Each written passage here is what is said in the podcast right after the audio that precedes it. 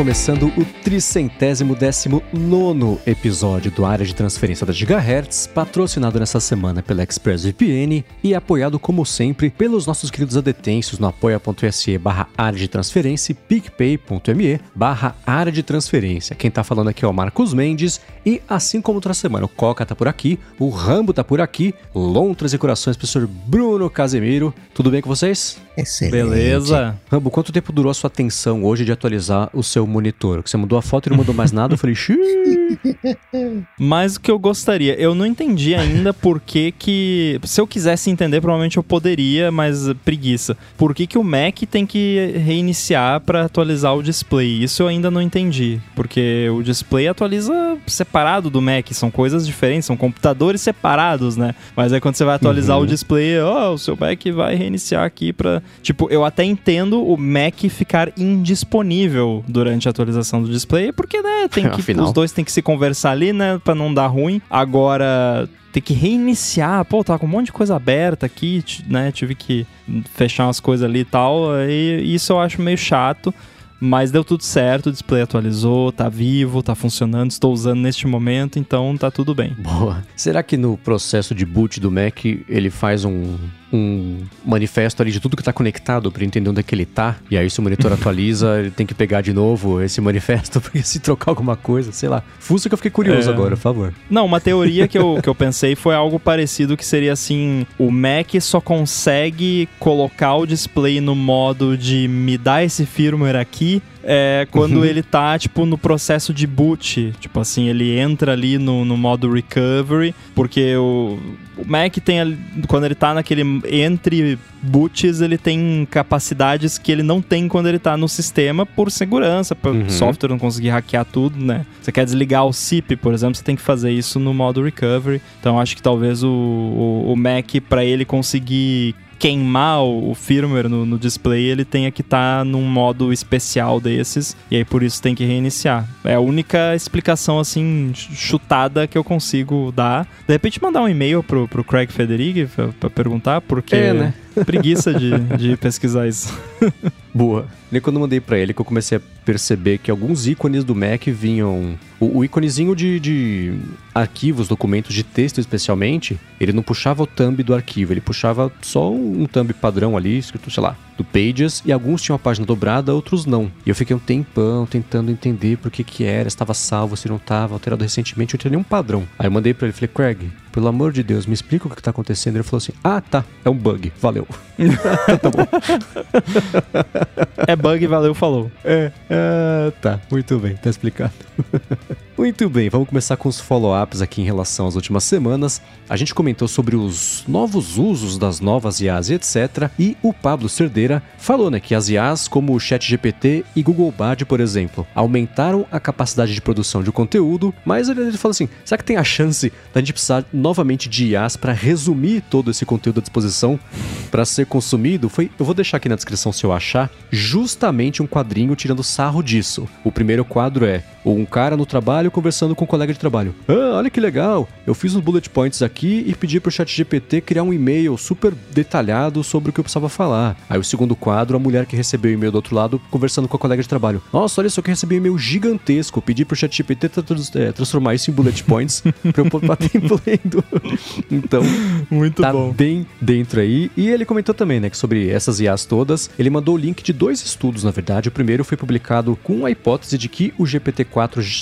explorando se já pode ou não ser considerada uma AGI, né, uma Artificial General Intelligence, ou seja, ele falou um teste de Turing mais completo. Vou deixar o link para esse estudo e para o segundo também, mas para esse aqui na descrição, ele complementa que são quase 100 páginas aí de análise de aspectos relacionados à abstração, solução de novos problemas, capacidade também de aprendizado e tudo mais, e uns pontos importantes que ele levantou. Primeiro, ele está publicado ainda no Arxiv, que eu confesso que eu não conhecia, mas ele Eu falou, ou sempre, seja, na minha cabeça, eu pronunciei Arxiv, porque, sei lá, Foi- foi- porque é o jeito que a minha cabeça pronunciou. Porque eu já peguei vários papers de segurança e coisa ne- nesse site, então É. eu já tive contato. Ele falou que por estar tá lá, ou seja, então deve ser por isso, sem revisão por pares. Não pode ser considerado um paper científico. E ele falou que foi produzido por uma equipe de pesquisadores da Microsoft que tem investimento na OpenAI, então tem aí um potencial conflito de interesses. Mas mesmo assim, com tudo isso que ele comentou, é digna de nota a conclusão de que parece que estamos mesmo muito perto de uma AGI, ou seja, da tão comentada singularidade. Ele disse também que fez uns testes e pegou o GPT-4 mentindo descaradamente sobre processos judiciais. Olha o perigo. Ele falou que pediu exemplos de processos que tratavam de um determinado assunto e ele inventou processos que não existem. Aí depois de algumas broncas, ele assumiu os erros e se desculpou e falou que agora aprendeu. E assim, é aí que tá, né, o, o, lance. Ele inventa com a certeza de que existe, né? E se você não consulta depois de acreditar, é um problema, né, em potencial. Todo mundo tem aquele amigo, né, que fala as coisas com convicção. E se você não tem um amigo desses, provavelmente é você. Pode ser, pode ser. Mas aquela pessoa que sabe tudo sobre tudo e ela fala tudo com convicção uhum. e todo mundo acredita. Por quê? Porque ela fala com convicção, mas tá falando uhum. um monte de uhum. groselha, né? Pode ser até o, o, ADT pode ser isso e a gente não sabe porque é a gente que tá falando com convicção. mas acho que a gente não tem tanta convicção assim não. A gente é, é bem é, duvida, duvidamos de nós mesmos com frequência aqui. Inclusive com frequência falamos que não resolvemos o problema. Então acho que não é o caso. Mas rola e, e nossa, o chat GPT, essas AIs no, no geral fazem muito disso. Primeira coisa aqui, é, já tem IA para resumir as coisas. Tem até IA que resume podcast. Você joga o um episódio lá, resume para você. Então, o episódio. Resume aí o, essa uma hora de área de transferência, vem lá os, os bullet points. E. Lontra. vai ser o resumo. E isso é uma coisa que parece óbvia, né? A partir do momento que você está gerando mais conteúdo, você precisa é, resumir mais as coisas. Só que tem aí um ponto, né? Eu não tô vendo mais televisão. A televisão que eu vejo, ela não tá resumida. Né? O que, que eu quero dizer com isso? Eu, sei lá, gasto seis horas vendo TV por, por, por semana. E são essas seis horas. Eu não assisto a TV em 2x, eu não assisto resumido. Existe uma coisa que é a experiência do processo. Eu posso pagar até alguém para assistir, né? Assistir e resume, que seria o caso da IA. Mas eu não vou ter a experiência, né? Aquela coisa, a emoção, aquela raiva, aquela. Caraca, eu tô com raiva desse, desse, desse personagem. Né? Tem toda uma construção musical, né? Então existe a experiência.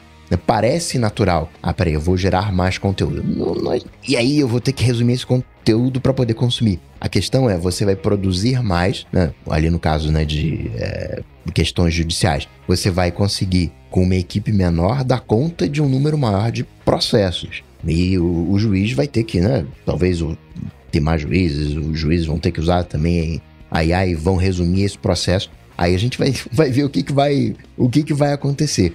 Mas acho legal é, é, salientar isso, né, né, que não vai virar uma coisa meio doida. Até porque a gente já tá num momento meio doido. Eu sei que eu não vou consumir todo o conteúdo que eu gostaria de consumir e pode me dar três vidas, porque vai, já vai ter IA produzindo mais conteúdo. Então, essa é a primeira, a, a, o primeiro ponto a ser, a ser levantado. Segundo ponto é definir o que, que é essa tal de singularidade, né? Que é, a singularidade é, é, é entendida erroneamente. Tem gente que diz que é o momento em em que os computadores vão ser mais rápidos, né? vão processar mais informação que o ser humano. E a singularidade nada mais é um momento irreversível da história da humanidade, onde você vai ter computadores com capacidade de autoaperfeiçoamento, ou seja, não vai mais depender do ser humano, e eles vão entrar numa curva exponencial, vai desatar e, e, e né, vai embora. E e existem também críticas a esse processo de singularidade, uma galera que diz que nunca vai acontecer. Né? Quem criou essa possibilidade. Foi em 1950, né? O, o, o, o matemático que criou isso, né? O, von Neumann. E von Neumann, para você ter uma ideia, é o cara que propôs que, sabe aqueles cartões perfurados, né? Que era a, a linguagem de programação da época, né? O, o HD da época. Ele foi simplesmente o cara que falou: cara, vamos colocar isso na memória que vai executar mais rápido. Coisa que a gente faz até hoje. Muitas das propostas desse cara estão nos né? computadores, né? nos modelos de computadores usados até hoje. Então, é, era uma época bem diferente da de hoje. É o próprio, né? Ele é contemporâneo do, do da Lady Moore, né? Que inclusive faleceu agora, né? Requescat, empate Mr. Moore. E a própria Lady Moore já tem gente que vê isso que já faliu Porque desde 2004 você não tem um aumento do, da velocidade dos processadores. Você veio paralelizando, você colocou processadores do lado, você colocou a GPU, você sim, já tinha, mas você colocou uma, uma CPU mais potente e ficou tão potente que você pôde especializar essa CPU em, né, nos processadores uh, Tensor, né, que é o, o que permite o aprendizado de máquina, que permite inteligência artificial como se fosse carne de vaca. Mas muita gente de cara, a lei de Moore já quebrou, porque a gente não tá dobrando o, o processador, a gente parou. A gente teve que caminhar lateralmente e não avançar mais. Tem gente que diz, cara, vai chegar num momento, né, antes da singularidade, vai chegar um momento em que todas as posições de trabalho elas vão ser ocupadas por máquinas. E a partir do momento que você tem todo mundo onde você não tem mais trabalho, como é que você vai financiar o próximo passo? Então, tem gente que vê problemas é, econômicos nessa, na questão da singularidade. Porque você vai automatiza tudo, né? você chega ali na, na portinha da, da singularidade, ninguém mais está trabalhando economicamente, você já é atendido por máquinas, o, o seu processo ele é todo. Você vive graças às máquinas. Qual é a motivação porque você vai ter para o próximo. para a próxima etapa? E uma outra coisa também, uhum. ainda que a gente queira humanizar as máquinas, as máquinas não têm uma realidade psicológica. Qual é a motivação de uma de uma máquina? Eu tenho motivações, eu tenho sonhos, eu tenho desejos, eu tenho coisas que eu quero fazer. Qual é a motivação que uma máquina tem? É aquilo que eu programei, aquilo que eu disse para a máquina fazer. Então, eu pessoalmente acredito que a singularidade vai acontecer, né? Esse momento de crescimento exponencial. Mas igual tem gente que não acredita. Mas não é um processo humano. Isso é um processo, por mais que engane seres humanos, é pura estatística, é uma máquina que consegue adivinhar o número da, da mega sena e nos engana. Mas é um processo estatístico, não é um processo humano. É, no, numa escala infinita de tempo, vai acontecer.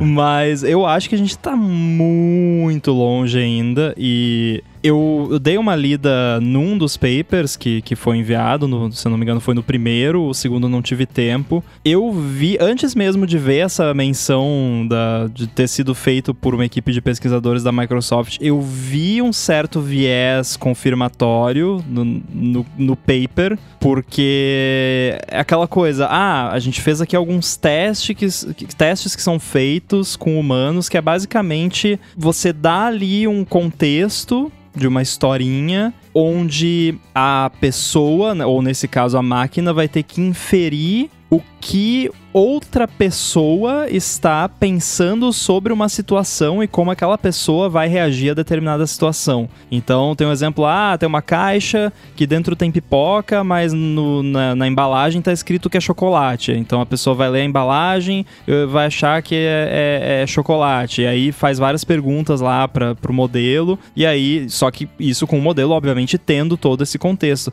Mas aí você vai ver a forma como é feito tudo, é tudo muito bem desenhado para dar certo, sabe? Que, que, é o que eu sempre falo de dessas AIs e tudo que envolve machine learning, demo de software como um todo, né? Olha os demos que a Apple dá de software na WWDC.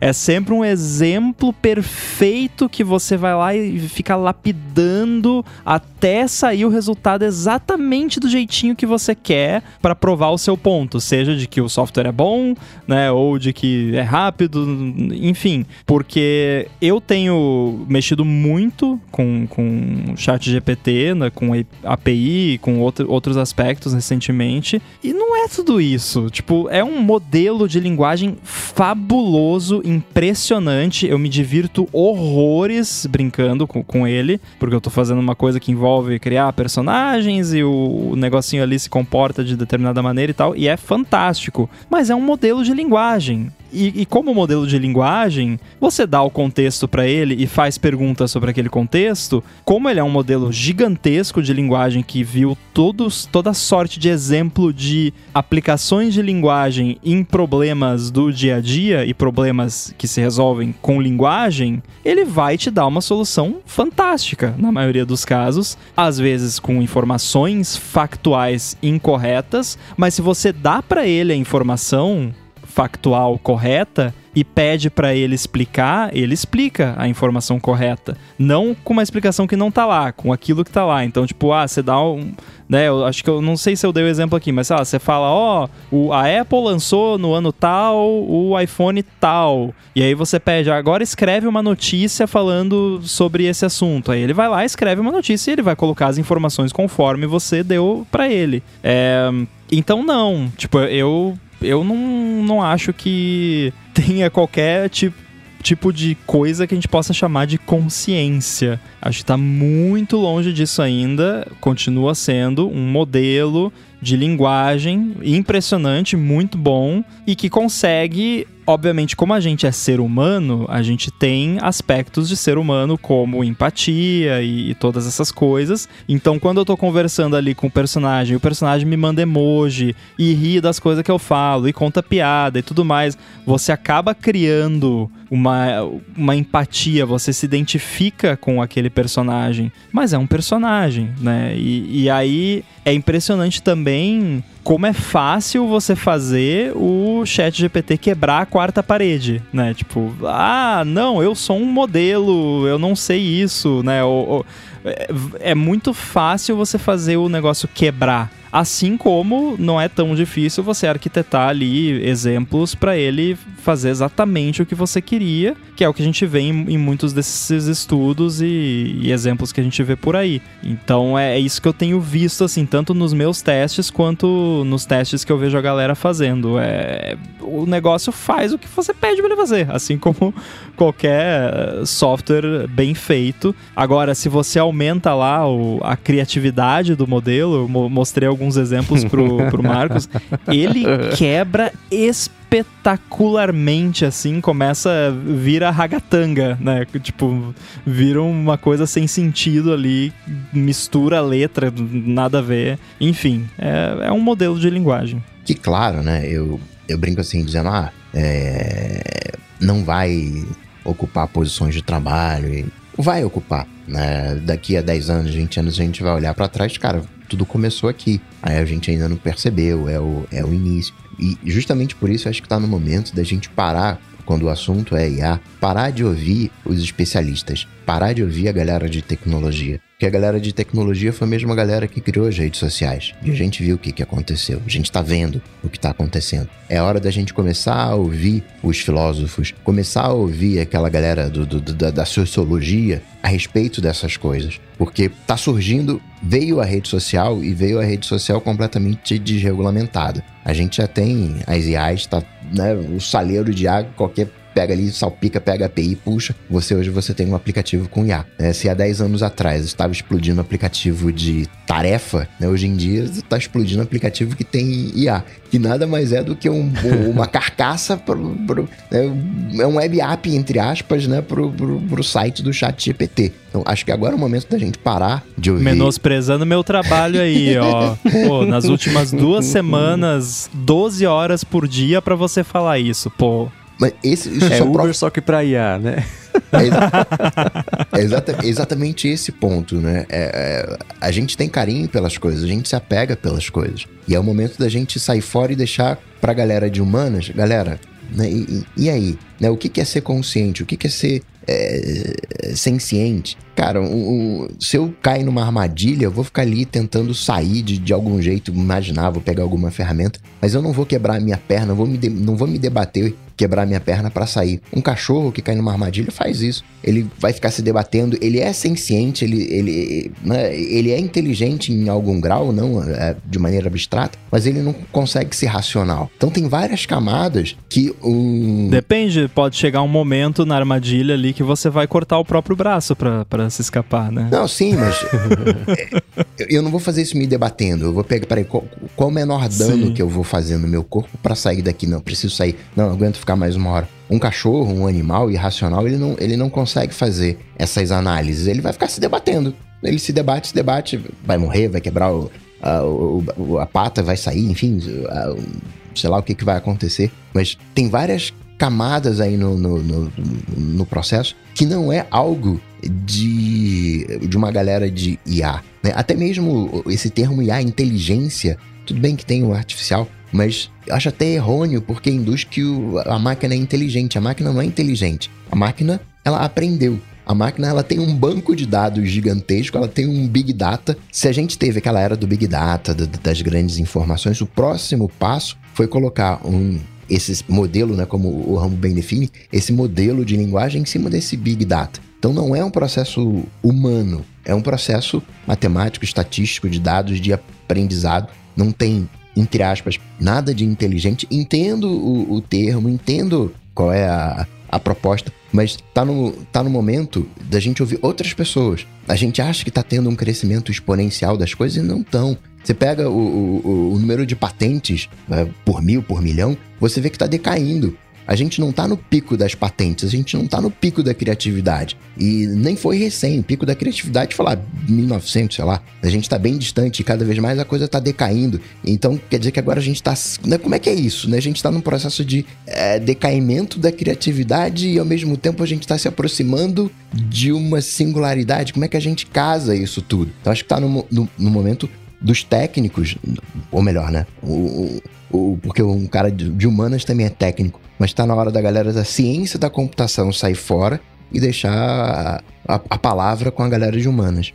Bom, eu diria que usar patente como forma de medir criatividade é um, uma metodologia péssima, mas não vamos entrar nesse assunto.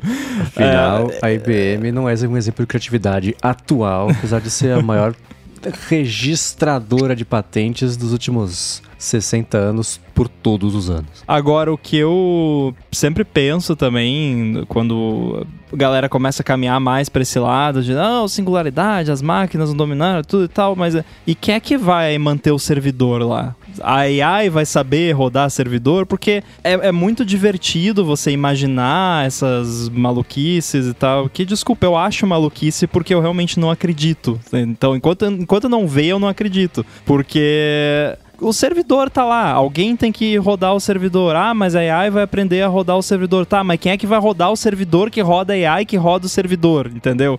Então tá, beleza, o chat GPT é fantástico. Se alguém lá da OpenAI fizer alguma besteira e tirar o servidor do ar, o chat GPT deixa de existir em um segundo, sabe? É, e não tem AI que, que controla o servidor para ficar rodando e que faz DevOps. Talvez no futuro vai ter, mas em que servidor que vai rodar a AI que faz o DevOps do outro servidor, sabe? É, é, então chega um momento assim que a coisa se torna recursiva e dá um stack overflow na parada, que tipo, alguém tem que estar tá sempre rodando as coisas, né?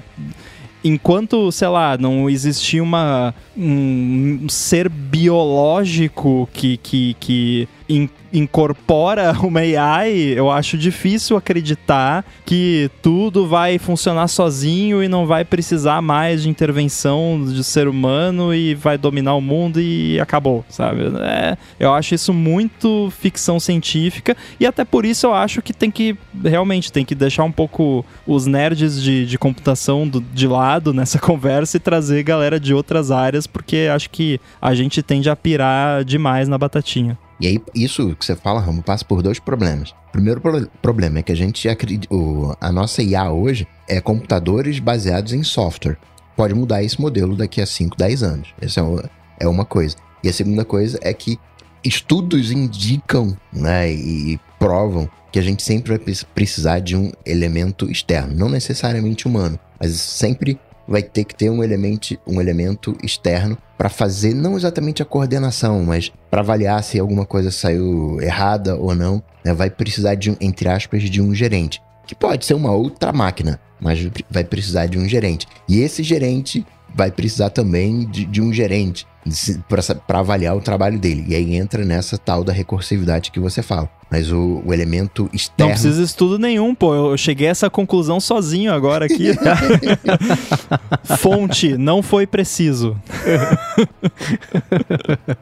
é, alguns pontos é curioso, né? Que vocês falaram, o Coca levantou isso de ah, deixa os tecnologistas para lá, que se vocês ficarem só se repetindo nesse assunto, essa câmara de eco, o assunto não, não evolui. Me lembrou a cena de contato, né? Que é o livro lá do Carl Sagan e virou filme na mão do Robert Zemeckis, que a Jodie Foster é enviada lá no momento que tem uma experiência que ela, pra ela é indescritível, ela assim, Gente, não era vocês tinham que ter mandado um poeta para fazer isso, né? Tira a engenharia, tira a parte da ciência, era um outro lado que a gente precisava para poder pegar esse conhecimento e, enfim, trazer de volta para cá. Espero não ter estragado o filme para ninguém, mas vale a pena ver porque ele é muito bom. É... Esse lance da singularidade que você levantou, Coca, o desafio que o... a gente só consegue ver as coisas pelo espectro de hoje, né? Claro, mas o desafio é o mesmo que tem que eu vejo hoje, por exemplo, das IAs que elas têm certeza que estão falando, quer dizer, né? A, a abstração é essa, né? Elas têm certeza que estão falando a coisa certa quando não estão, e aí você corrige, ela, aí ela tem certeza de novo de uma outra coisa. Então, se você tiver, se você iniciar um processo que vai dar na singularidade, que é ir exponencialmente, elas irem se programando e se corrigindo e se evoluindo sozinhas, é um, basta uma coisinha errada, né? Um, uma, uma informaçãozinha errada que ela acha que está certa para evoluir exponencialmente para o lado errado. Então acho que esse é o principal desafio, né? Para a nossa tecnologia atual dos, dos GPTs, o, o Transformer né, o que é o T, esse é o, o, principal desafio. E aí você. E exemplos disso não faltam. A gente até, o, próprio, o próprio Pablo Cerdeira comentou sobre isso, né? Agora, a gente na semana passada falou também de exemplos que.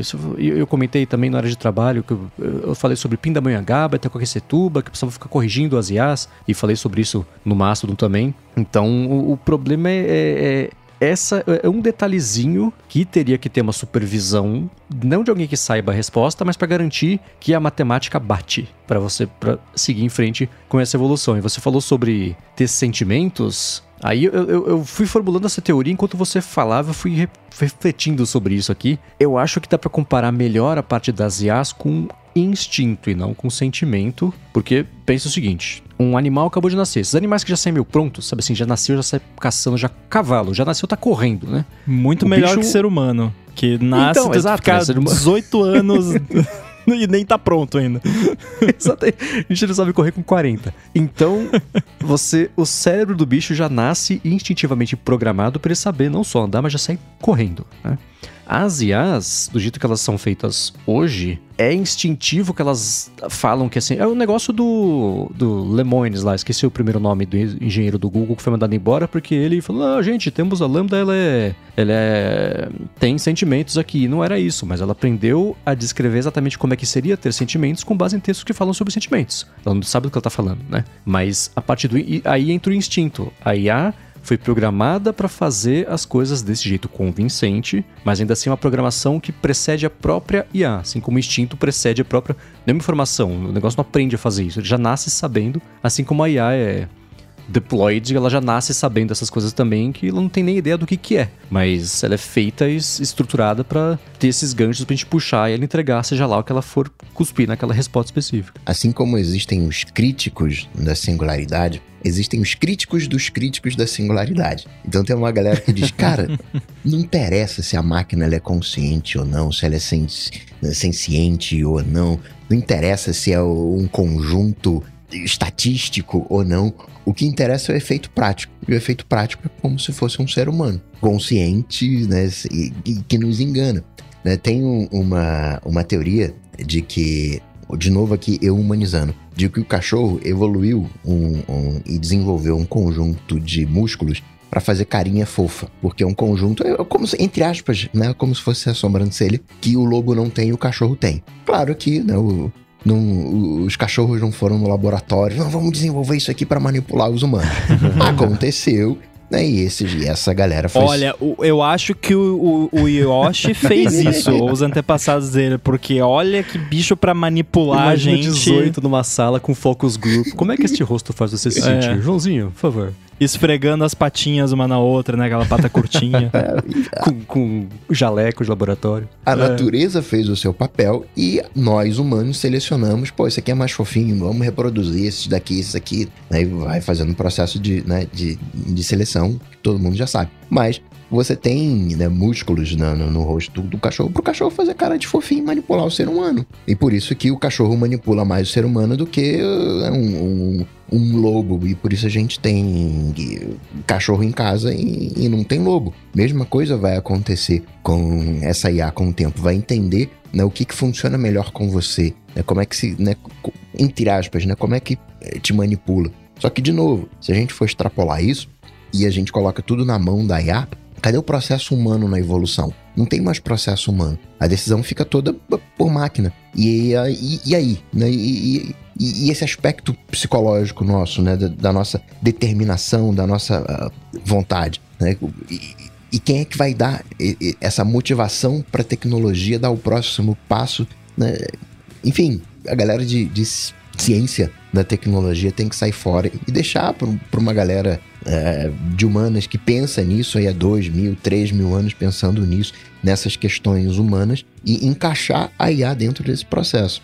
Agora, seguindo o segundo paper lá que, que o Pablo mandou pra gente, que eu falei que ia comentar, é que ele falou que é fresquinho sobre o desenvolvimento da teoria da mente, capacidade da IA se colocar no lugar do terceiro, em alguns testes já alcançou a capacidade de um adulto humano ou até superou. E ele coloca a questão que a gente até já tratou aqui, na verdade, sobre ser consciente ou ao menos senciente, que é a parte de ter os sentimentos, né? Então eu vou deixar o link desse segundo paper que também tá no Archive, ou no Archive, não sei. Uhum é, na descrição, que então também não foi revisado por pares, etc. E, mas eu.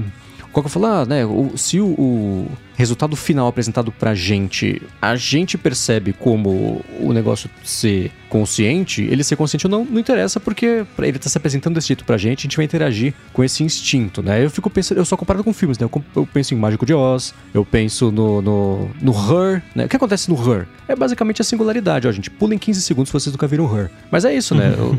Chega lá na, no final do filme, a Scarlett Johansson fala, ó, as IAs todas se juntaram aqui a gente vai para um outro plano superior, porque a interação com os humanos é muito lenta. A gente evolui muito mais rápido do que vocês fazem uma, levar uma vida para fazer um terço disso, um quinto disso. Então, a gente vai embora. E elas todas vão para outro plano. É basicamente a singularidade deixa a gente que é ultrapassado, literalmente, para trás. Então, é uma coisa que aconteceu nessa semana sobre isso e que o Samuel Guimarães, por exemplo, trouxe aqui na, na, nos comentários do episódio aqui é, no chat aqui no YouTube foi: vocês viram um pedido do pessoal hoje, uma carta com mais de mil signatários, Steve Wozniak, inclusive, assinou também, falando: gente, segura, para por seis meses, vamos estruturar, vamos ver o que vai acontecer, pensa sobre o que vocês estão fazendo, para aí sim é, é, seguir evoluindo. O que é claro que não vai acontecer, mas eu vou reforçar uma impressão que eu tenho e ela tem ficado mais forte para mim, quanto mais eu penso sobre outras tecnologias, que é que esse, essa tecnologia específica tá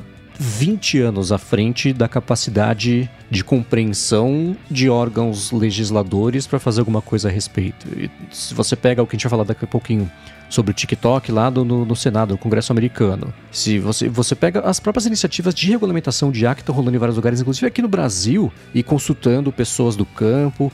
É, saiu nessa semana um episódio bem bacana do, do Tecnocast que eles falam sobre isso com um convidado, inclusive, que entende sobre o processo que está rolando no Brasil para tentar achar algum tipo de regulamentação, para onde aponta, para ver como é que vai ser. Mas enquanto isso não acontecer, é claro que as empresas vão aproveitar o buffet livre e vão fazer o que elas quiserem, bem entenderem. O cenário hoje é o quê? A Microsoft pegou carona na tecnologia desenvolvida pela OpenAI, que estava sendo feita há anos, e basicamente queimou a largada com o beta que fez o Google sair correndo lançar um beta também. Então você tem um monte de coisa que não está pronta, né? Quando era o Dali fazendo uma mão com oito dedos, ah, ah, ah puxa, que coisa, né? Mas o impacto dessas outras IAs todas, e aí vai entrar é, problema de novo de deepfake, parte de vídeo, parte de voz, todo o resto que pode ser agora é, é, abusado em cima de sistemas que tão, não estão prontos, né? tá cru ainda, não tá nem pré-assado, tá cru o negócio. Cara, mas na boa, qual é o problema?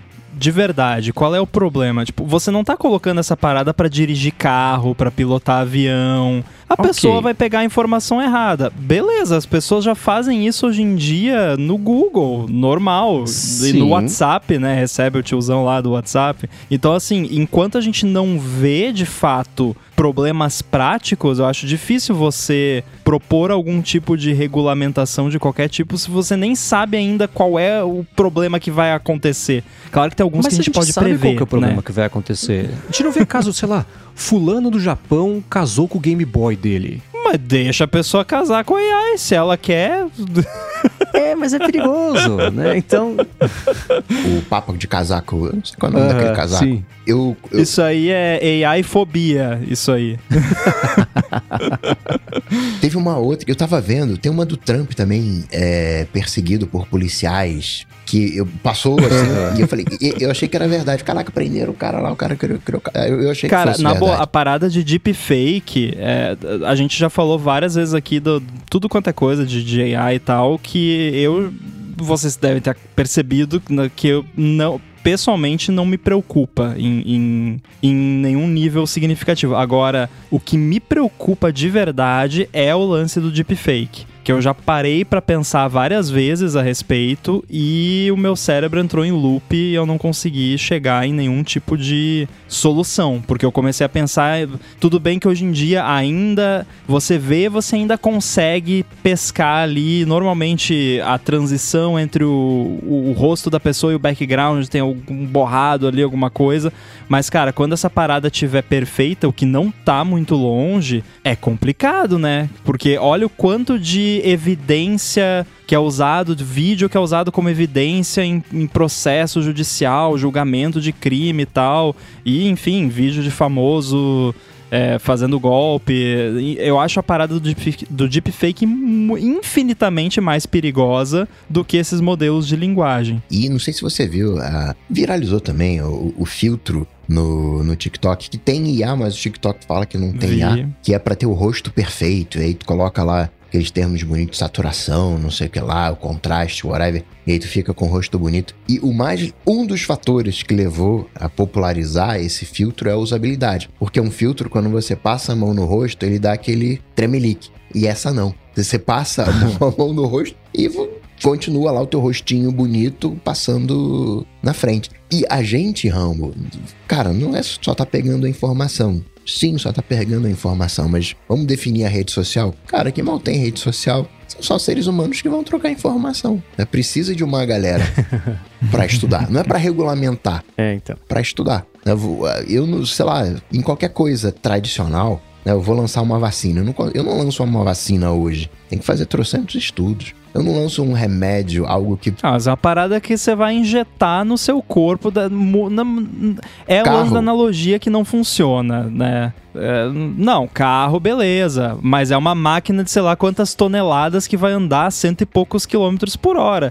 Também acho que a analogia não se aplica. É, des, dessas coisas de AI, o perigoso para mim é o deepfake, que é, para mim é, é o que me, me, entre aspas, tira o sono, né? Há 10 anos atrás, um pouquinho mais, eu perguntei para um magistrado, né? É, basicamente, em todo Tribunal de Justiça, ele tem um batalhão de, de polícia militar que é para fazer o, o, deslocamento dos presos. Tem lá o comandante, é um batalhão de polícia militar, enfim, tem uma, uma série de outras é, estruturas para fazer com que o Tribunal de Justiça funcione. E isso era 2010. Eu falei, né, perguntei para um magistrado, cara, por que, que não coloca lá uma câmera? E aí, cara, eu não posso delegar. Aí ele falou, eu não posso delegar a responsabilidade de que aquele preso dê o seu depoimento por livre. Ele falou aqueles termos bonitos de, de direito, mas basicamente ele não pode estar sendo coagido de nenhuma forma. Eu tenho que ver que, que não tem. Coloca uma câmera e, sei lá, coloca um cara lá com,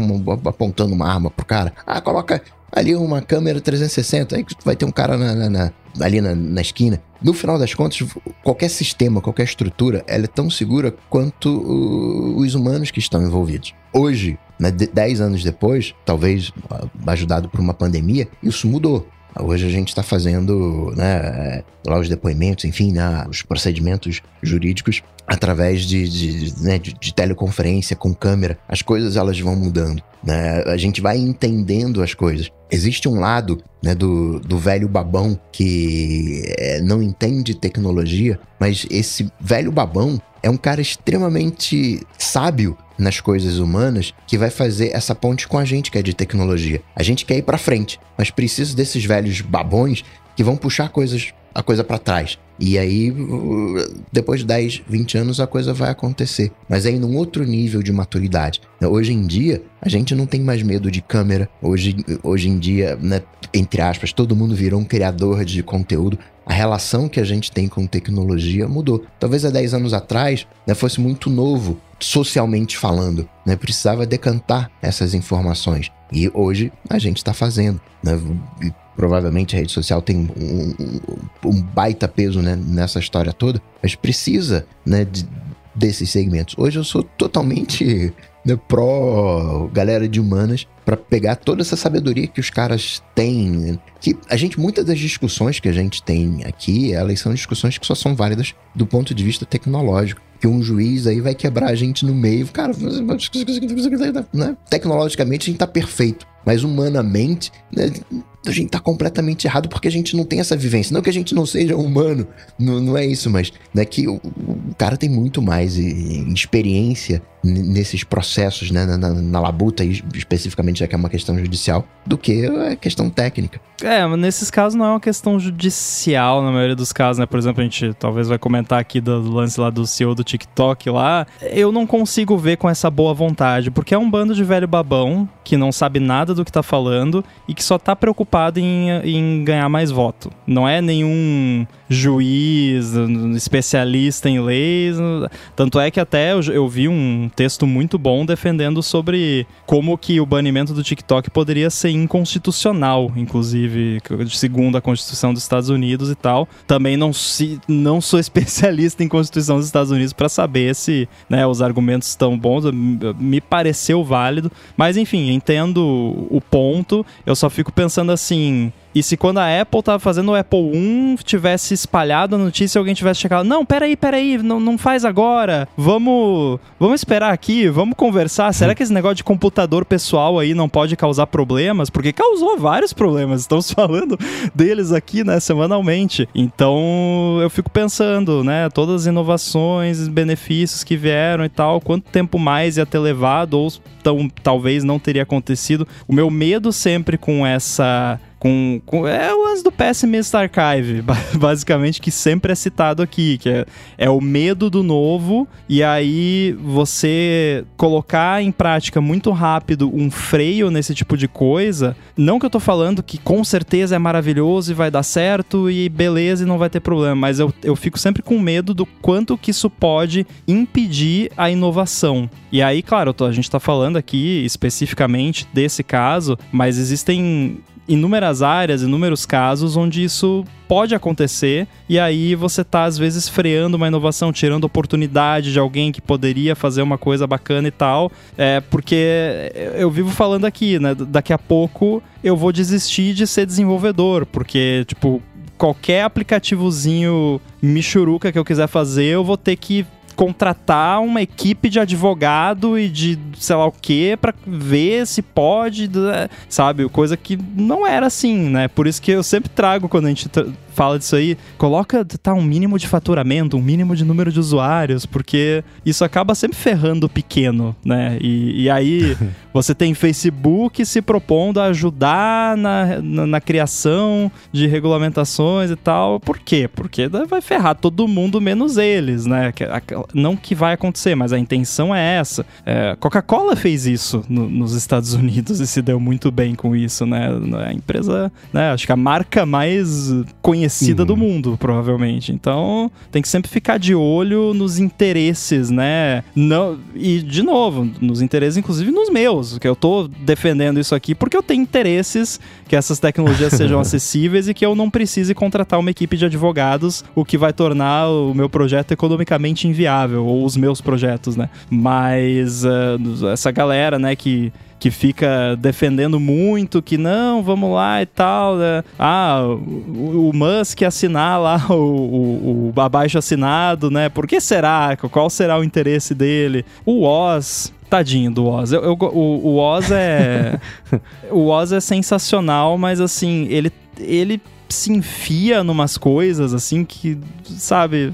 Mas enfim, não, vou falar mal do Oz porque eu gosto muito dele, tenho muito carinho, mas ele aparece numas situações assim, meio do nada. É, mas enfim, eu divaguei aqui, mas só para deixar esse, esse, ponto claro. Talvez esse, seja um ponto, né? É, ah, se for pequenininho, não, tem problema. O computador pessoal, ah, vale a pena lembrar, né? Já existiam computadores, trocentas coisas. Brinquei aqui, né, que o Von Neumann inventou, entre aspas, né, colocar o programa na memória. Mas se não fosse ele, ia passar cinco anos, sei lá, dois anos, e alguém ia ter essa ideia, né? Ele não é exatamente especial por isso, né? Alguém ia chegar nessa mesma, nessa mesma conclusão. Agora, quanto tempo levou a revolução da computação pessoal? Talvez a conclusão da, da computação pessoal, termo computação pessoal, veio a se dar com o iPhone, sei lá, em 2010, 2011, quando todo mundo passou a ter um computador no bolso. Foram 20 anos, a gente foi se acostumando. Né? O chat GPT, ele surge tem 6, 5 meses. Ele surge, ele explode né, em novembro de 2022. E a percepção que a gente tem dele é tão estranha que eu já vi gente falando: caraca, olha só, o negócio saiu a versão 3 em novembro e agora já tá com a versão 4. Ele se auto-aperfeiçoou e, cara, olha que velocidade. Cara, a versão 3 é de 2020, ficou incubado lá né, desde 2020. O que saiu em 2022, em novembro de 2022, foi a versão 3.5, já né, extremamente, entre aspas aqui, trabalhada. Tiveram versões no meio do caminho. A, a minha questão é, quando todo mundo tá falando da, daquilo, é, peraí, vamos, né? Quando aquilo atinge uma, sei lá, uma consciência crítica, né? Um número X, alcança. Hoje tá todo mundo falando de chat GPT, todo mundo desse trabalho criativo, né? não aquele trabalho braçal. O trabalho braçal o chat GPT não consegue ajudar, mas o trabalho criativo, né? Advogados, né, juízes, né, que a gente citou aqui, a galera de, eh, de programação, de desenvolvimento, tá todo mundo falando de, de, de, de chat GPT. Talvez, a gente não sabe, daqui um ano isso possa virar, sei lá, TV 3D. Não acho que vai ser, mas. NFT? é, o, é, é aquela.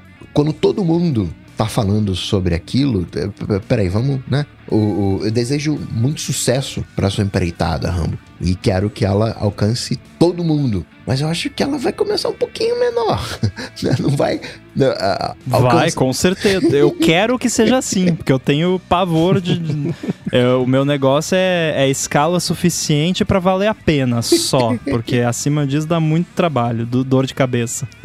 eu procurei pro chat NFT e já existe um negócio que é ligado, obviamente, ah, ao futuro do blockchain óbvio. e AI que tá usando esse nome. Então, profecias é, que são... É engraçado, o Coca falou da TV 3D, que eu adoro falar aqui, né? Porque eu gosto de acreditar que eu tenho um, uma boa intuição para sacar o que é um mero hype momentâneo que vai, né, o que é de fato coisa que vai perdurar. E no caso, né, o, o meu hype dar, né, o meu radar de hype do, do chat GPT e, do, enfim, AIs generativas é que veio para ficar, tipo, uma parada Sim. que vai continuar desenvolvendo e sendo usado, né?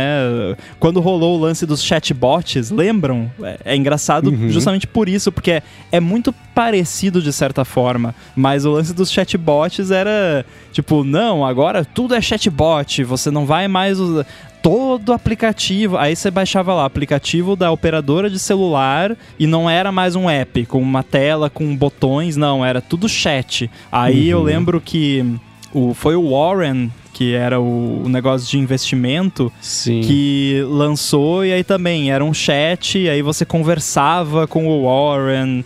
E aí, putz, queria fazer um depósito lá. Quanto você deseja depositar? Uhum. Aí você botava lá tanto. Tudo bem, aqui estão. Cara, me dá um. Eu só quero depositar. deixa eu digitar aqui o valor e me dá a conta, pra, né? Então era muito chato e, e não funcionava direito. E, mas foi um hype absurdo. Tipo, era tudo, tinha que ser chatbot e tal. E agora eu acho que vai. E felizmente eu não tô vendo a galera querendo também transformar tudo em chat de novo. Ah, mas é, é, inevitável. Eu acho que isso vai acontecer. É inevitável. Porque. E aí entra uma coisa que é o seguinte. Eu tava pensando nisso essa semana também, né? Olha a diferença entre uma tecnologia que pega e outra que querem fazer pegar e que não vai. Aí dá pra entrar metaverso, dá pra entrar telefones dobráveis. Você bate o olho na reação do pessoal, você já vê o que, que vai encaixar ou não. Não, não, não. Aí tem um, um detalhe monstro. Eu defendo é. que o metaverso ele vai pegar. É uma questão de tempo.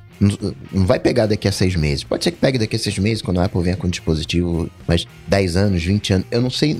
Numa escala infinita de tempo, o metaverso ele vai pegar. Ponto. Quando vai acontecer? Não sei. É, a calça Ponto. boca de sino também vai voltar em algum momento. O que eu digo é na insistência versus o investimento versus então, todo mas, mundo ia falar. Mas hum. é que hum. existe um momento certo, o momento adequado, o momento onde a tecnologia tá boa. Metaverso não pegou hoje porque a tecnologia não tá boa. Quando tiver acessível, quando eu conseguir entrar ali no, no, no mercado e comprar um óculos de realidade aumentada virtual, a tecnologia pegou. Quando isso vai acontecer? Não sei, mas vai acontecer. Por que, que eu tô dizendo isso? De ver um quilo de picanha e, e um, Um Apple óculos. headset aí, um Apple Reality. Por quê? Você pega.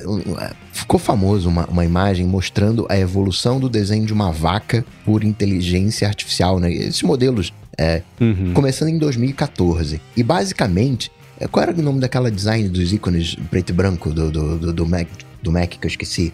Que fez os ícones. Kara, Karen. Isso, não, não, vou, vou falar Susan Susan. Susan... E Susan, Isso. Susan. Kerr. Era, assim, não não vou falando mal, mal do, do, do trabalho dela, mas era algo abaixo daquilo. Era basicamente pontos pretos e brancos. Uma vaquinha gerada pelo Dali, entre aspas, de 2014. Era um, um- era um negócio menos que pixelado, não, não, não tinha... E foi aperfeiçoando. A OpenAI surge exatamente em 2015, quando, opa, tem alguma coisa ali.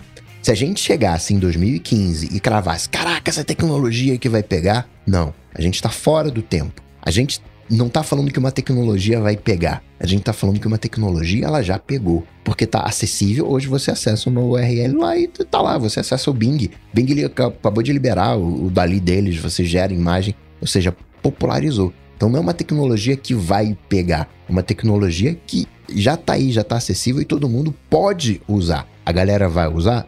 É outra coisa. Pode ser que não, eu prefiro ficar aqui com o meu Google tradicional. Prefiro ficar aqui com, com o meu Bing. Claro que ninguém usa o Bing, mas né, quando a galera tiver, tiver um resumo ali da, da pesquisa que você colocou vindo no Google, opa, peraí, né, legal aqui. E, e, né, E ele parar de fazer gaslighting da pessoa, né? Não! É, é 2020, eu sei. Ou seja, é, a tecnologia ela tá madura o suficiente. A questão, como né, a TV 3D, a tecnologia, entre aspas, estava madura o suficiente, estava boa, estava ok, dava para você usar. Só que a gente não topou entrar nessa. Existem tecnologias que não estão maduras o suficiente, como é o caso do, do metaverso. Então tem que né, misturar nessa adoção de tecnologia, se a gente vai usar ou não, a maturidade. E essa tecnologia do ChatGPT está extremamente madura.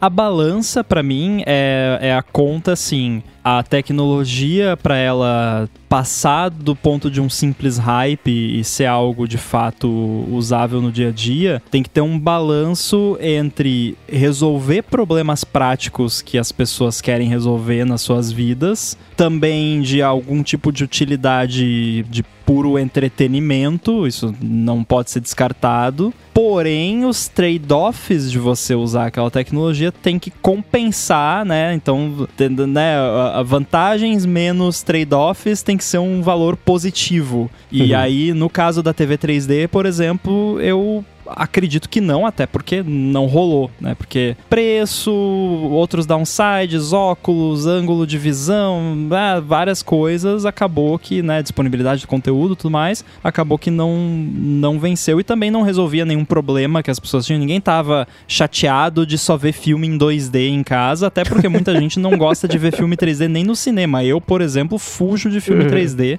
não gosto, mas é, aí você pega o iPhone, pô, resolveu vários problemas que as pessoas tinham, criou oportunidades de entretenimento que, que não existiam antes, e trade-off era basicamente o preço, né? E aí, beleza, a pessoa vai lá e paga e, e fica feliz. Então, o chat GPT e essas tecnologias já venceram essa conta, na minha visão, o, que não preciso nem fazer a conta aqui, já tá óbvio, né, pelo papo que a gente tá tendo. É, então fica aí a, a fórmula de é hype ou, ou vai rolar, né?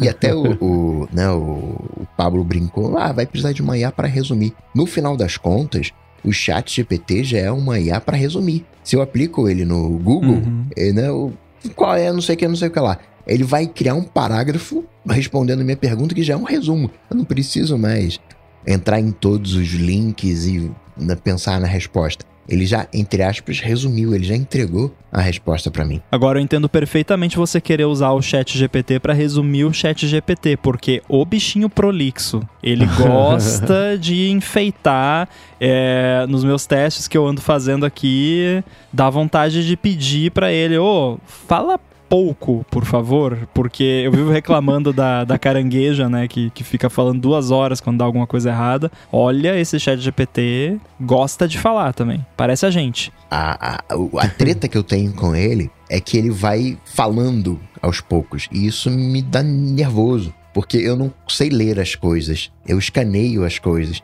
Então eu pego uma palavra uhum. do início, aí eu pego uma palavra do meio, pego do final, ah, já entendi o que, que você tá falando. Às vezes não, eu entendo errado. Por que você tá falando isso mesmo? Aí eu, aí eu leio tudo, é, tá, tá falando outra coisa.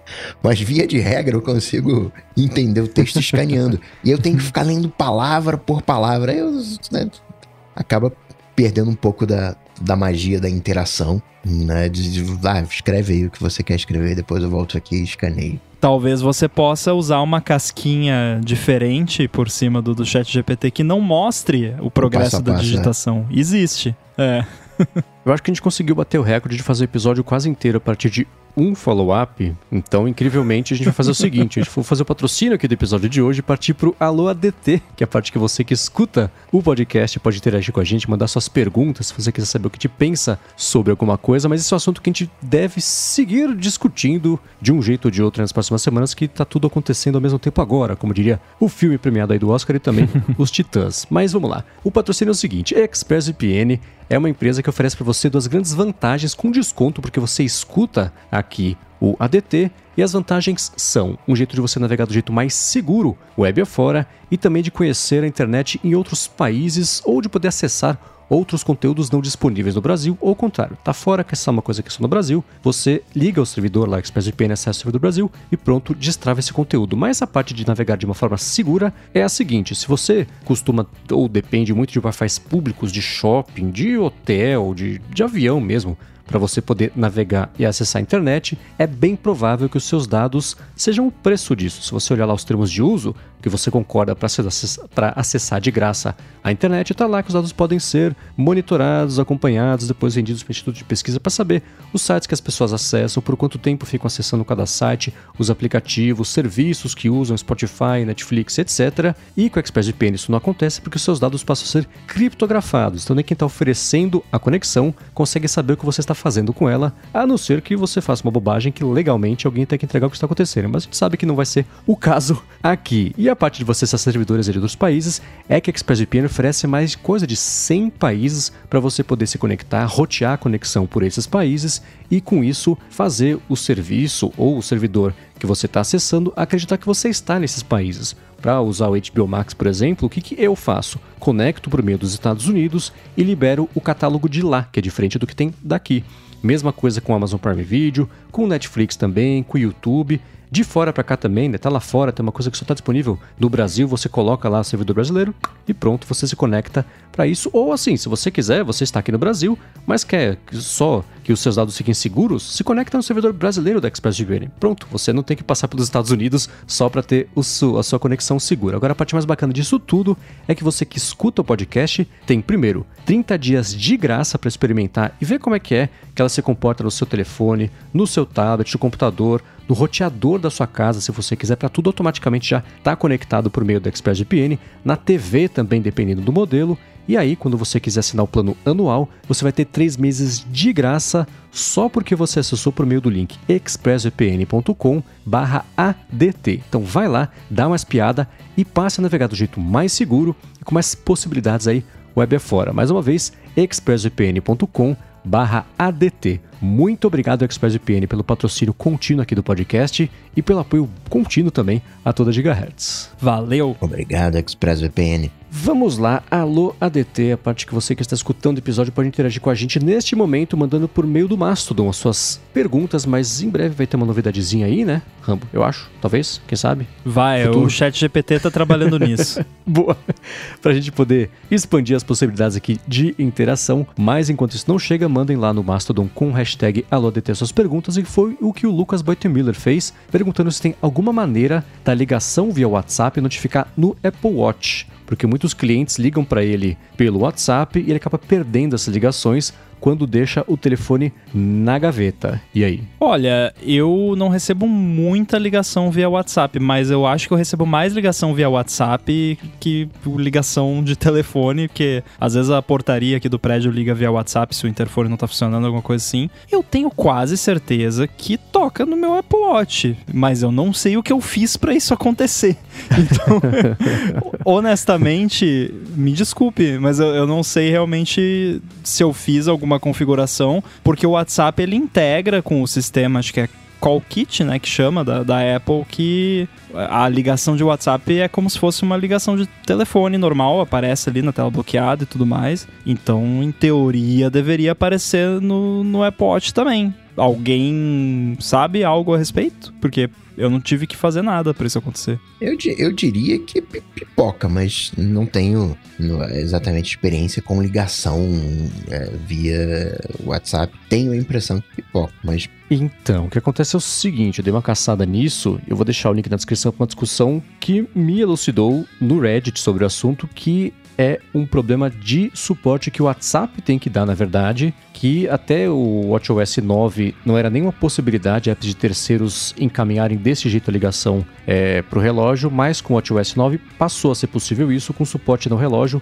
a ligações para o Voice over IP. Então, é uma coisa que depende do WhatsApp para ser adotada, e pelo que eu encontrei aqui, eles ainda não fizeram isso, porque a gente sabe que essas coisas geralmente não são muito prioridade ali. É, para Facebook e Google adotarem essas coisas quando é para benefício próprio, né? Então, eu acho que o que dá para quem tá sentindo falta disso fazer é cutucar o WhatsApp, ficar mandando mensagem, mandar feedback, mandar bug report para o bug report assim vai aparecer que é, é, tão óbvio que tinha que ter que é um bug. Fala, não, não tem mesmo, mas é verdade, né? Muita gente tá pedindo, talvez a gente faça, mas é da mesma empresa que não tem aplicativo do Instagram até hoje pro, pro iPad, né? Então, não sei, acho que vai ser uma questão de concorrentes adotarem. Põe o Telegram para adotar. Talvez aí vai fazer o WhatsApp correr e adotar também. Eu vou deixar, como eu disse, na descrição aqui o link para essa discussão do Reddit, mas se alguém tiver ou uma gambiarra ou se tiver uma configuração nova que permita que isso aconteça, manda pra gente que a gente traz aqui nos próximos episódios. É, então muito provavelmente eu tenha alucinado essa notificação no Watch que eu comentei, deve ter sido realmente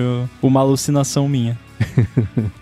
Agora, pintaram duas perguntas aqui relacionadas. Na verdade, pintou um monte de pergunta relacionada ao Apple Music Classical, mas eu vou trazer duas primeiro pra gente falar sobre as outras depois. Elas foram mandadas pelo Gabriel Campos e pelo Rubens Padovese. O Gabriel Campos falou o seguinte: com a chegada do Apple Music Classical, qual que é o melhor jeito de escutar em 24 bits, 192 kbps, high-res lossless? Aí ele deu alternativas. Compra alguma coisa Lightning e fica limitado ao iPhone, o que agora não é um problema, né? Que a gente sabe que o Apple Music Classical por enquanto só tem no iPhone, ou USB-C e aí vai precisar de um adaptador para o iPhone. Segunda opção, pago caro e reclamo, ou barato e me arrependo, ou terceira opção, meus fones atuais dão conta ou preciso de novos. E aí? Olha, eu vou falar uma coisa que pode parecer ofensiva, mas uh, eu, eu me coloco nessa mesma categoria. Eu diria que se o Gabriel tá tendo que perguntar isso, ele não vai notar a diferença de 24 bits, 192, high res, lossless. Uh,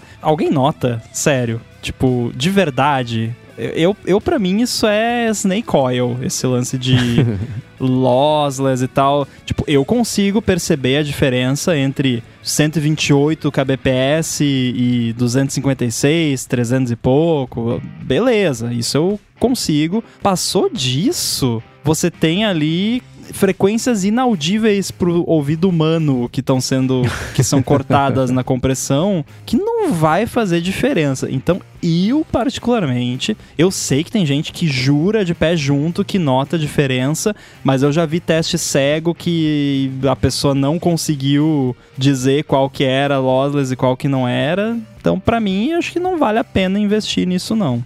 É, e a dúvida, ela, o Rubens Padovese basicamente ecoou essa dúvida que é assim, faz diferença nos fones dos, dos, AirPods, enfim, da Apple, a parte técnica mesmo, eu sei que, é claro, o Coca também, o que você souber, compartilha aqui com todo mundo, mas eu sei que o Rambo mexe basicamente com a tecnologia Bluetooth e conhece bem a fundo a parte dos fones da Apple. Eles dão um suporte específico diferente. Qual o melhor jeito com que a gente tem acesso hoje, acesso que eu digo assim, você tem que importar um fone com moldado com a cera do seu ouvido no formato da orelha para você escutar com, né? Como é que faz para tirar o máximo proveito disso com o que tem? Bluetooth não chega nem perto disso. Bluetooth não tem high resolution. Ponto. O fone da Apple, Lightning, também não tem high resolution. Ele vai 24 bits a 48. Ele não vai ter 192. Você precisa comprar um hardware em separado e aí você vai conseguir ter o 192. Ou seja, salvo se você quiser ter dois iPhones, porque é um é um, é um, Você precisa de um conversor digital. Basicamente do tamanho de um iPhone. Você precisa de uma interface de áudio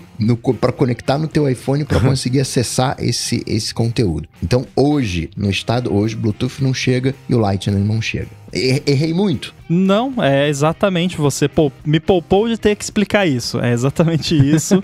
é, até existem algumas coisinhas ali do Bluetooth que podem chegar um pouco mais perto disso, mas de novo ninguém nota a diferença. Então usa os AirPods, ah, vai ter alguma vantagem com os AirPods? Vai. A, a melhor experiência de você usar fone Bluetooth com iPhone vai ser com os AirPods, especialmente com Apple Music, se você quiser Dolby Atmos, né, toda aquela parada bacana, você vai ter uma experiência bacana e vai ser diferenciada com os AirPods ou, qualquer fone que tenha o suporte a essa tecnologia. Mas qualquer fone de ouvido bom que funciona no iPhone, você vai ter uma experiência bacana. É, para você notar a diferença mesmo, ah, não. Ah, fone sem fio, esquece, né? Que o Coca já falou. É, a compressão existe ali, independente do, do, que está saindo do device seu não ser comprimido, vai ter que passar por uma compressão porque física, né? Senão não, não chega no fone você não ouve nada.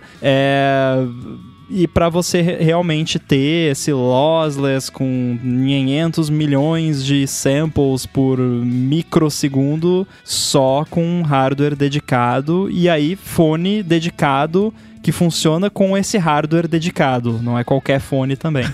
Mas de novo, olha, não vale o investimento.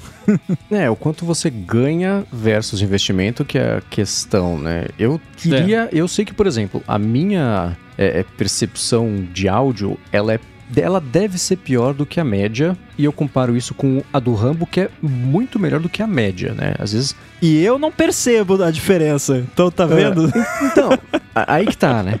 Mas, assim, coisa da Gigahertz, o Rambo fala, nossa, tem um negócio estranho aqui, o que que é, né? Eu vou olhar na edição ela fala, nossa, cara, como? Verdade, ó, dá assim e tal. Pra mim, o que funciona o jeito que eu comparo tudo na vida tem que ser imediato. Se tiver uma chavinha que eu puder ligar, ultra master resolução e desligar, e no ambiente silencioso, tudo escuro, para eu concentrar completamente só no que eu tô escutando, ficar ligando e desligando, aí tem chance de eu perceber uma diferença de uma coisa para outra. Mas assim, vou colocar meus fones de ouvido, vou ligar aqui o negócio e vou escutar. Se não tiver uma qualidade de AM, para mim tá meio na mesma. eu nunca me esqueço que eu, quando eu mandei um vídeo para você uma vez no, no, Instagram, e aí eu. Não faz muito tempo isso, daí eu comentei, nossa, desde quando que o Instagram agora suporta HDR na, na timeline? E aí você. Não, mas como você sabe que tá em HDR? É.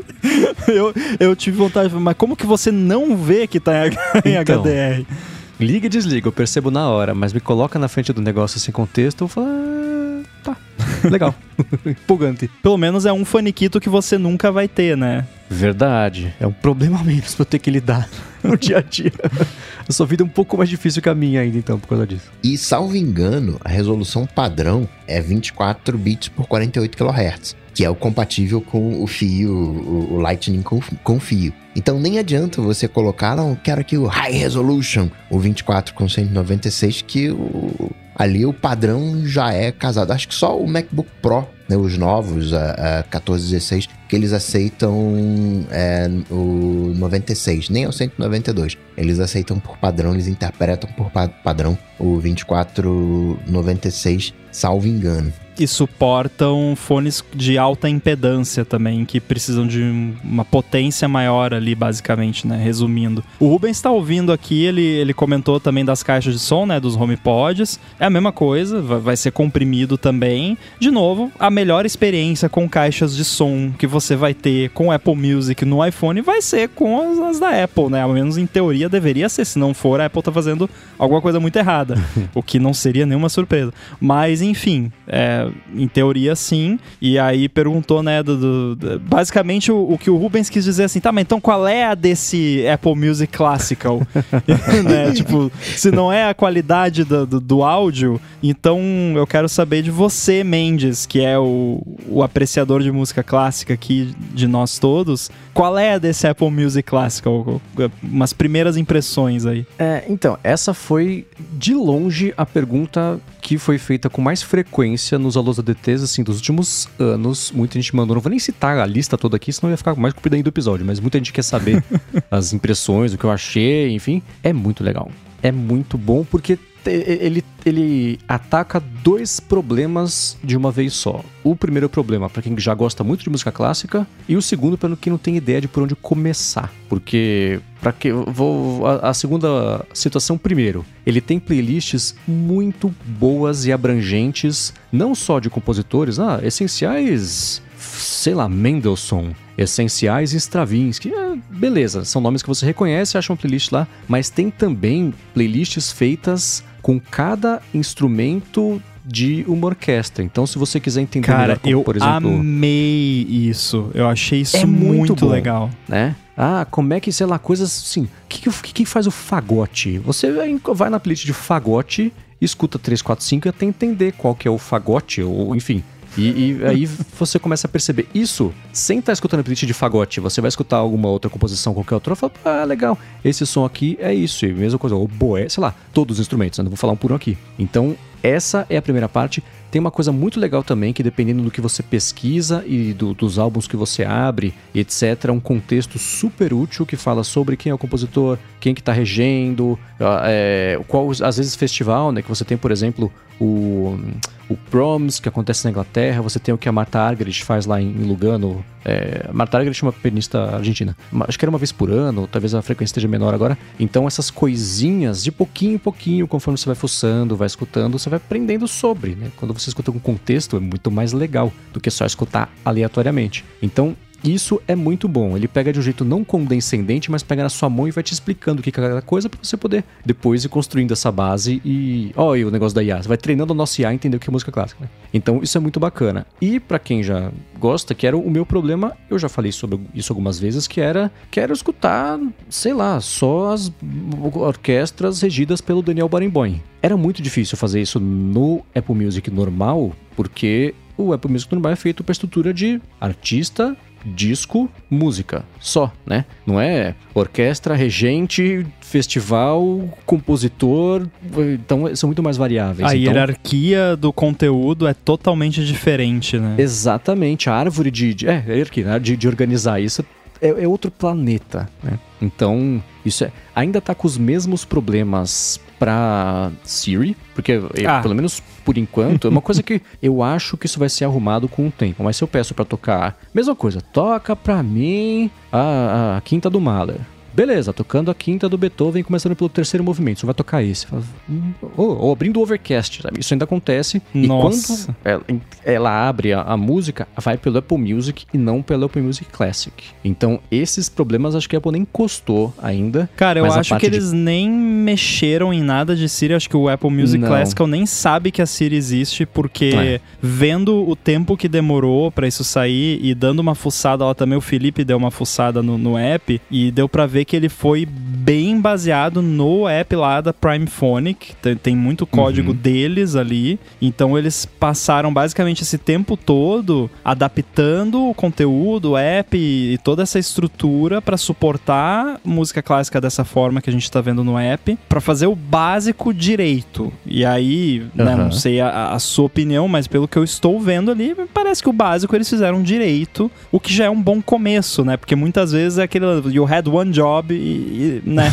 Então, pelo menos a hierarquia ali, eu, eu, achei muito legal. Por exemplo, eu fui ver coisa de filme. Aí tinha lá Indiana Jones, John Williams. E aí tinha, tipo, N versões. Aí você pode escolher qual a versão que você quer. E aí você escuta a peça inteira naquela versão, daquela orquestra, com aquele regente. Pô, é muito legal. Uhum. E eu nem sou tão ligado Sim. em música clássica como você, mas eu só de poder ter essa liberdade de escolha e de ter tudo ali, né, organizadinho, bonitinho pra achar, porque é que nem você disse, você vai no Apple, no Apple Music normal lá, você quer achar isso, não vai achar, é, é outra pegada, né? Então, essa parte da organização acho que ficou boa e aí agora acho que tem que esperar pra ver, né, aos poucos aí eles vão se espalhando aí pra outros lados, inclusive outras plataformas, né? Porque é, é iPhone e Android, né? Só por enquanto. Então, Aham, não tem iPad, Apple Hum. TV, não tem nada disso. é. Apoiado no, no- no argumento de assim, putz, isso- esse catálogo já tá lá na Apple Music. Só não dá pra achar, Uhum. mas ele já está lá. né?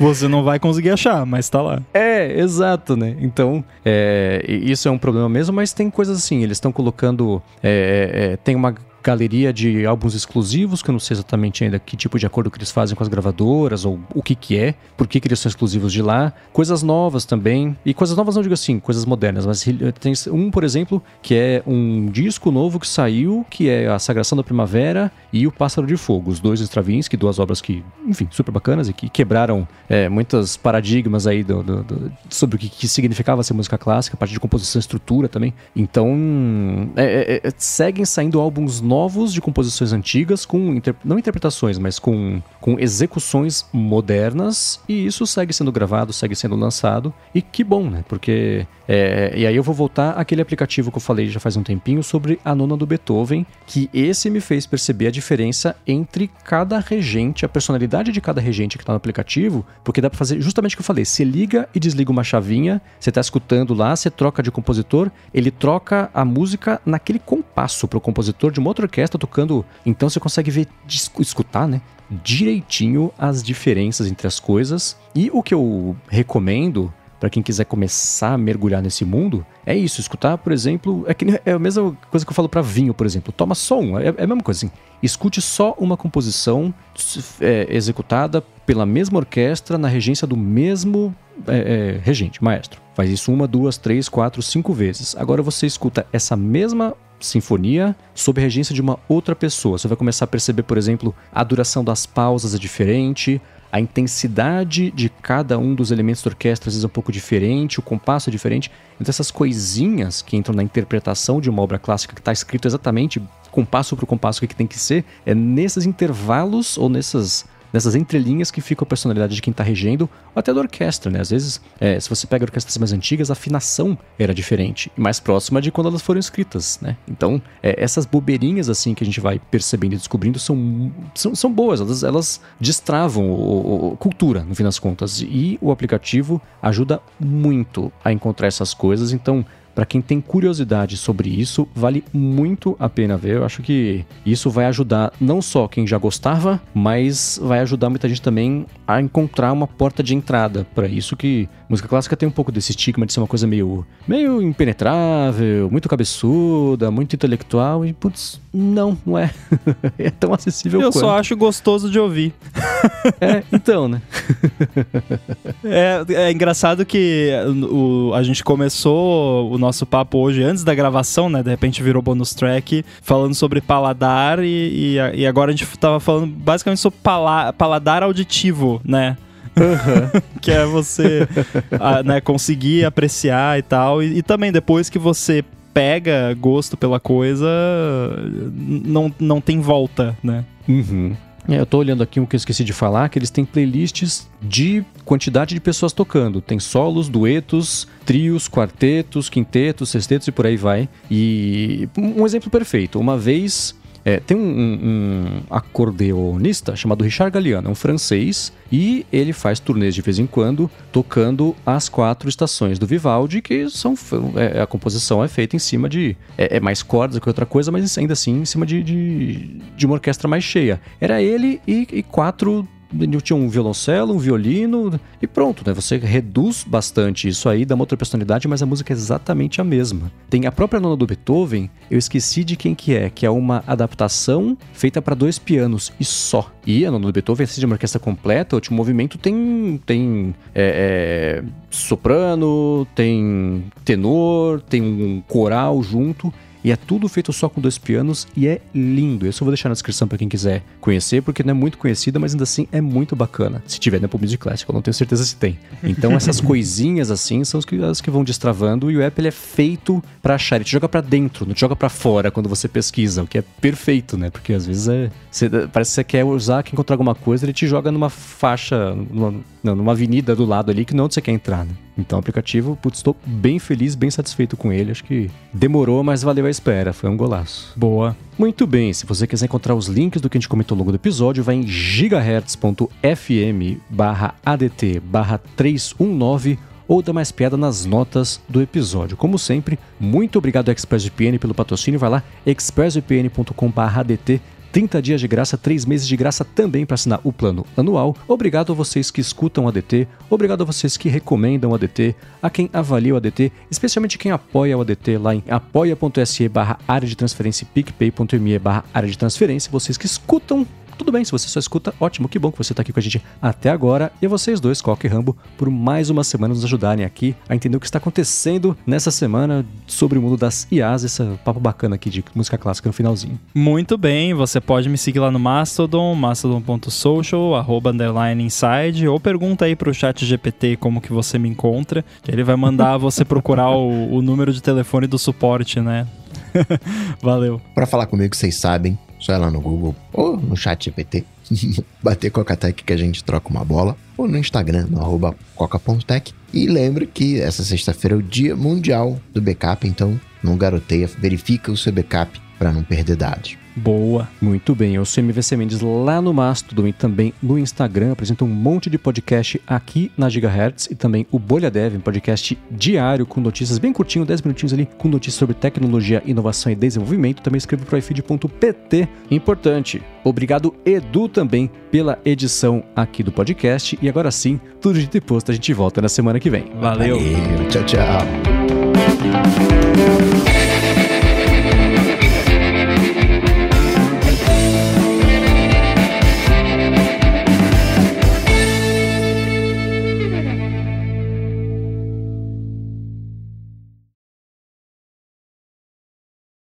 A pauta do Lamundo é, é uma delícia, que é, é não tem. a, gente, a gente tem uma lista de tópicos e aí no dia da gravação a gente conversa, ah, vamos fazer isso aqui? Vamos. E é isso. Uhum. É, é uma, é uma grande vantagem também ele ser bissemanal, né? Uhum. Porque ajuda, dá, mais tempo de lembrar de assuntos novos para tratar e os que já estão ali para serem tratados dá para ir diluindo não, mas mais tendo mais aos poucos, né? E é quase sempre pauta fria, né? Tipo, num... É. dificilmente a gente fala de algo do momento. Então, Uhum. isso dá uma liberdade também e, e uma tranquilidade de, tipo, ah, teve, né, quando eu tava de férias lá, que a gente gravou episódios com bastante antecedência e até gravamos um disclaimer, tipo, ó, se acontecer alguma coisa, né?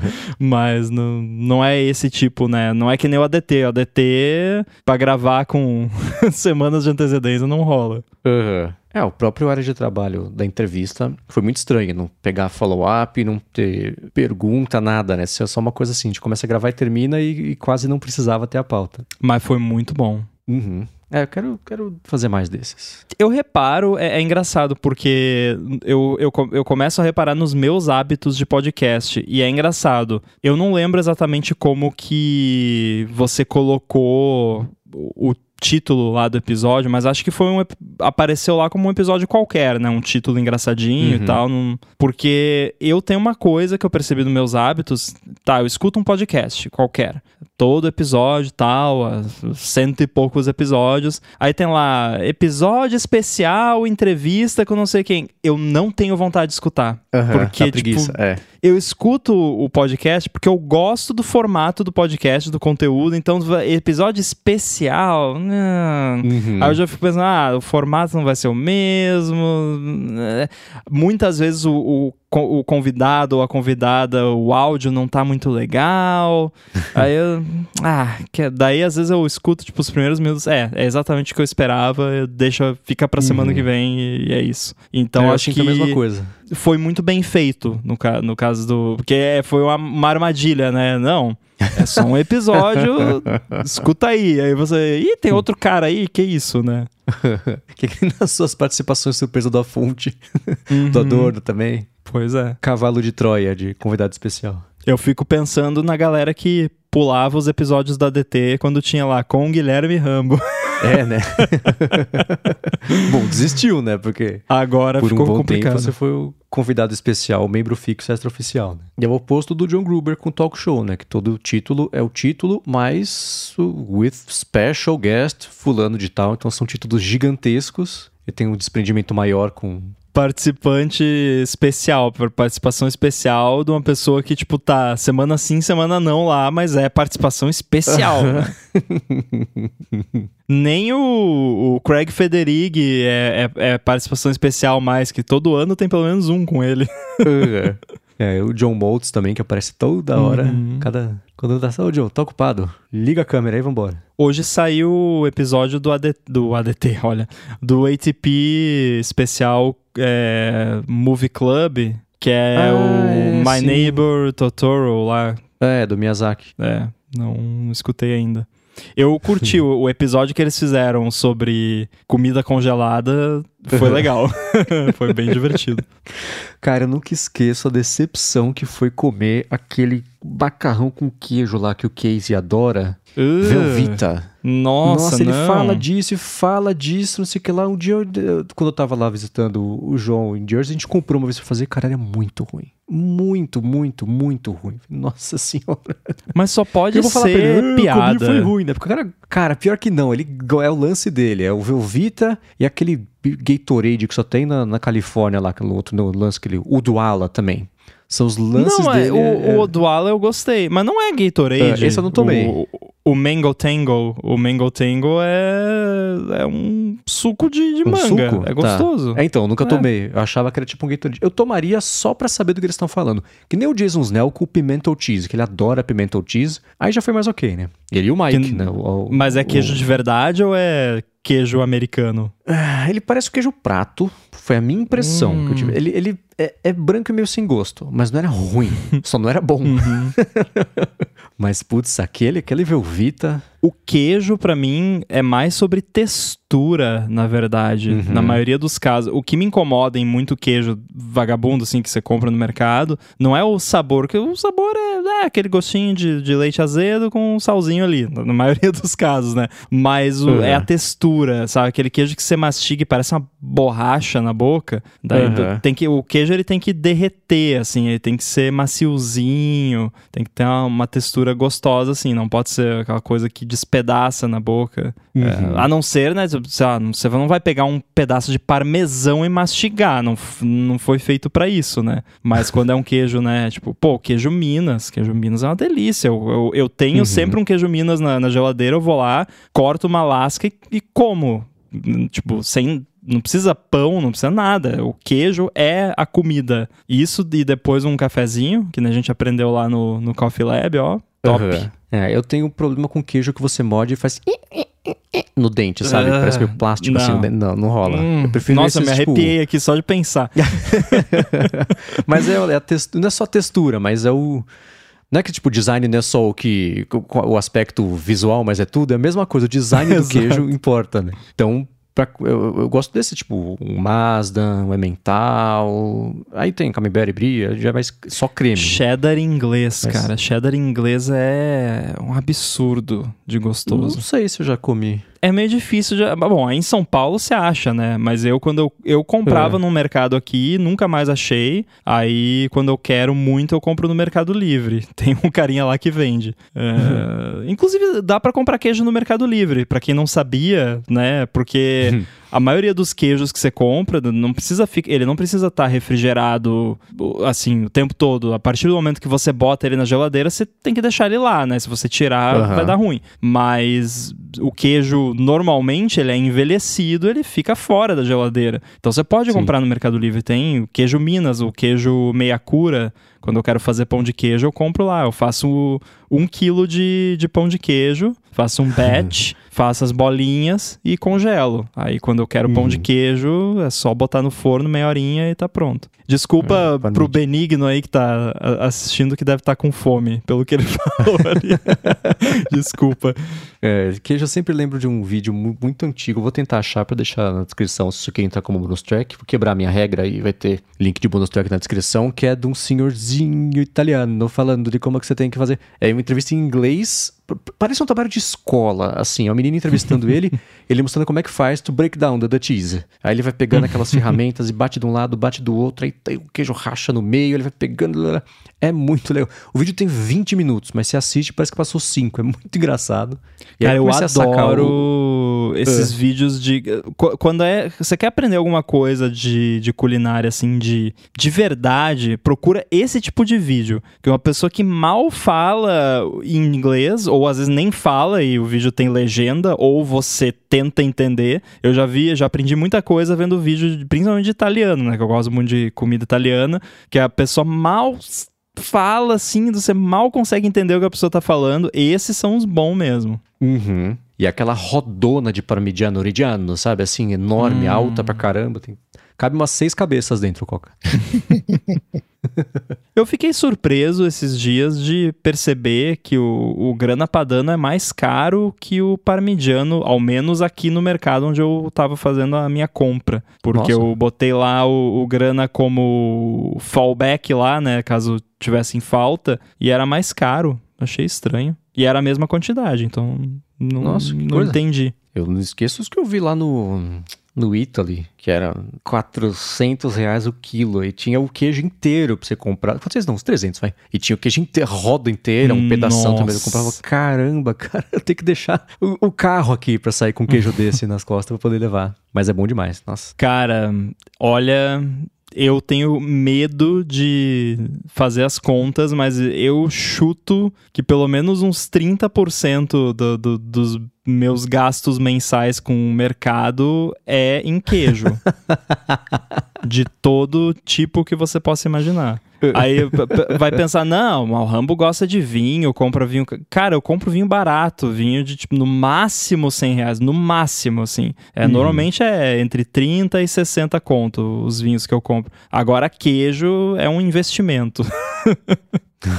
é, mas é a mesma coisa de café, cara. Na hora que vocês experimentam o, o, Não precisa nem ser caro, mas café especial, que é feito para ter pontuação mínima lá de não sei o que lá, não ter a palha, vira intragável automaticamente, como tomar os pilão da vida, os três corações, até vai, mas assim, não vai. Vira uma chavinha lá que você não não aguenta comprar um negócio barato, ruim só para comer e para ter. Não vai.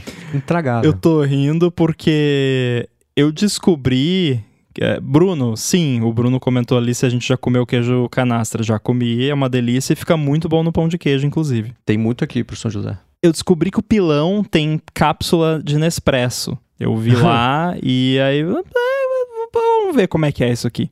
E, cara, eu gostei, mas de um jeito estranho.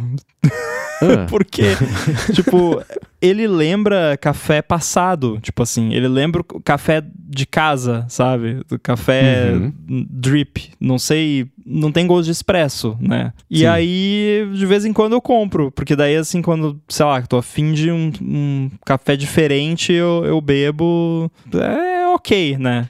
Café de cápsula uhum. nunca é aquela coisa, né? Mas tem uns melhorzinhos. os da Veru, por exemplo, agora que eles, né, arrumaram a cápsula, porque tinha uma época que a cápsula não estava funcionando direito, mas agora tá. tá é. É, é. bacana também, todo mês eu recebo lá. É, eu de, de cápsula nunca recebi deles. Teve um, um, um, café de cápsula que é do pessoal, de, de dos amigos da Lari que tem é, então, uma empresa de café. E aí eles deram cápsula, mas também era aquela que precisava encaixar melhor um pouquinho assim. Ou passava muita água, ou a cápsula passava direto ali pelo buraquinho. Acho que precisava acertar ainda. Não sei como é que tá isso aí hoje. Cara, os da Veru, o problema que, que tinha, que eu, eu reportei para eles e tal, daí eles falaram que estavam resolvendo, era que parecia que era muito apertada a cápsula e aí, tipo, Aham. ficava saindo um fiozinho fininho assim de café. Ah, e tá. às vezes a, a máquina não vencia, sabe? A, a Uhum. máquina não conseguia passar Já vi, água sim. pela cápsula. Já vi isso Cai, acontecer. ficar é. caindo uma gotinha só de café. É, sim. Na hora que você fecha, ela nem fura. Exato, exato. Aí eu comecei a furar com a faca antes de, de colocar na máquina. a Lari mesmo, cara, antes gente começar a namorar, ela não ligava pra café, não tomava, achava intragável, era gosto horrível, tal, não sei o que lá, lá, lá. A gente começou a sair, aí né, faz café da manhã em casa e tal. Ela tomava café na minha casa e não assinava Viru ainda, mas já comprava café, ok. Aí ela começou a tomar o no trabalho, o que tinha, o Nespresso mesmo. E aí, com o hábito de tomar café comigo, um dia ela chegou no trabalho e falou, cara. Fui tomar o pilão aqui do trabalho, não consegui tomar. É horrível, né? Não Falei, dá. "Ah, Não dá, a hora que vira a chavinha, esquece. Não, e normalmente o pessoal. Pior ainda é quando é aquela cafeteira que tem o aquecedorzinho lá. E aí Uhum. deixam lá em cima aquele negócio com aquele gosto de queimado, assim. É. e- Ou então 50 quilos de açúcar. Ou quando o copo é de plástico, que aí já também, pra mim, não vai. Porque senão fica com café com gosto de plástico derretido e não com É. gosto de café. Se o café Só se o café for muito ruim, aí o plástico derretido é uma vantagem de mascarar o gosto. Mas mesmo assim, nesses casos, eu falo, não, só uma aguinha tá bom. Exato.